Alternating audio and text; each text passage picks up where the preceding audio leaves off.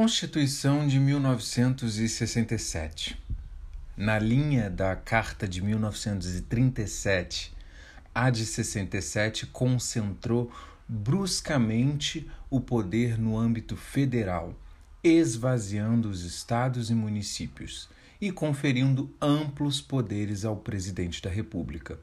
Houve forte preocupação com a segurança nacional. Algumas características podem ser destacadas: a forma de governo, república, a forma de Estado, muito embora o artigo 1 estabelecesse ser o Brasil uma república federativa constituída sob o regime representativo pela união indissolúvel dos estados, do Distrito Federal e dos territórios, na prática, o que se percebeu foi um duro golpe no federalismo, mais se aproximando de um Estado unitário centralizado do que federativo. A capital da União, nos termos do artigo 2, o Distrito Federal permaneceu como capital da União, lembrando que os poderes da República já haviam sido transferidos para Brasília no Planalto Central do país, inaugurado em 21 de abril de 1960 a inexistência de religião oficial. Continuou o Brasil a ser um país leigo, embora houvesse a expressa menção a Deus no preâmbulo. Organização dos poderes. A teoria clássica da tripartição de poderes de Montesquieu foi formalmente mantida. Apesar da previsão da tripartição de poderes, no fundo existia um só, que era o executivo, visto que a situação reinante tornava por demais mesquinhas as competências tanto do legislativo quanto do judiciário. Poder legislativo. A teor do artigo 29, o poder legislativo era exercido pelo Congresso Nacional, que se compunha da Câmara dos Deputados e do Senado Federal. A Câmara dos Deputados era formada por representantes do povo, eleitos por voto direto e secreto em cada estado e território, e para mandato de quatro anos. O Senado Federal compunha-se de representantes dos estados, eleitos pelo voto direto e secreto, segundo o princípio majoritário. Cada estado elegia três senadores, com mandato de oito anos, renovando-se a representação de quatro em quatro anos, alternadamente por um e por dois terços. Na prática, contudo, como visto, o legislativo teve sua competência diminuída. Além disso, fortaleceu-se a representação dos deputados nos estados menores. O número de deputados será fixado em lei em proporção que não exceda de um para cada 300 mil habitantes até 25 deputados, e além desse limite, um para cada milhão de habitantes, dizia o artigo 41, parágrafo 2. Poder Executivo, fortalecido, era eleito para mandato de quatro anos, de maneira indireta, por sufrágio do Colégio Eleitoral, composto pelos membros do Congresso Nacional e de delegados indicados pelas Assembleias Legislativas dos Estados em sessão pública e mediante votação nominal. O presidente da República legislava por decretos-leis, que poderiam ser editados em casos de urgência ou de interesse público relevante e desde que não resultassem em aumento de despesa sobre as seguintes matérias: segurança nacional e finanças públicas.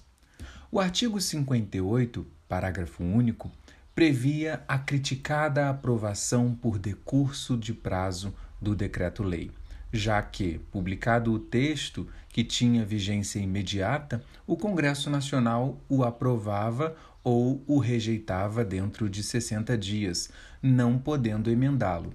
Se, porém, nesse prazo não houvesse deliberação, o texto seria tido como aprovado. Nos termos do artigo 60, estrategicamente estabeleceu-se a iniciativa exclusiva do presidente da República para certas matérias, ou seja, só ele poderia deflagrar um processo legislativo. Poder Judiciário. O Poder Judiciário da União era exercido pelos seguintes órgãos: o STF, o Tribunal Federal de Recursos e Juízes Federais, tribunais e juízes militares, tribunais e juízes eleitorais, tribunais e juízes do trabalho. Havia previsão da Justiça Estadual. Em razão do centralismo, o Judiciário também teve a sua competência diminuída.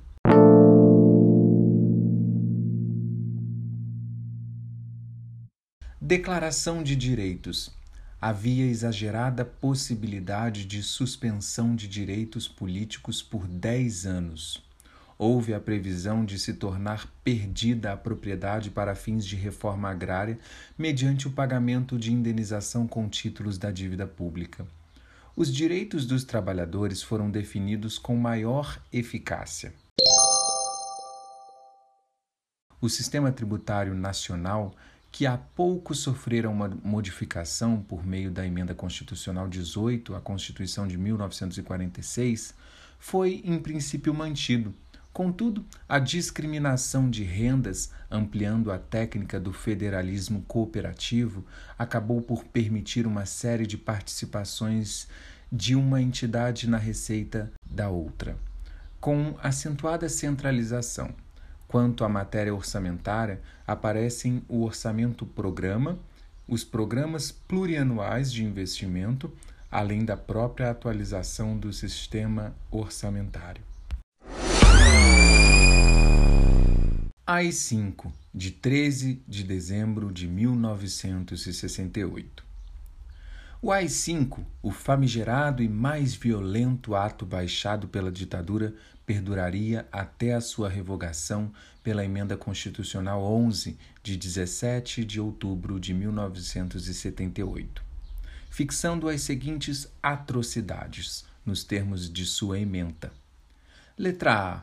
Formalmente, foram mantidas a Constituição de 24 de janeiro de 1967 e as constituições estaduais, com as modificações constantes do AI-5.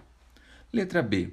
O presidente da República poderia decretar o recesso do Congresso Nacional, das Assembleias Legislativas e das Câmaras de Vereadores por ato complementar em estado de sítio ou fora dele, só voltando a funcionar quando convocados seus membros pelo presidente da República. Letra C.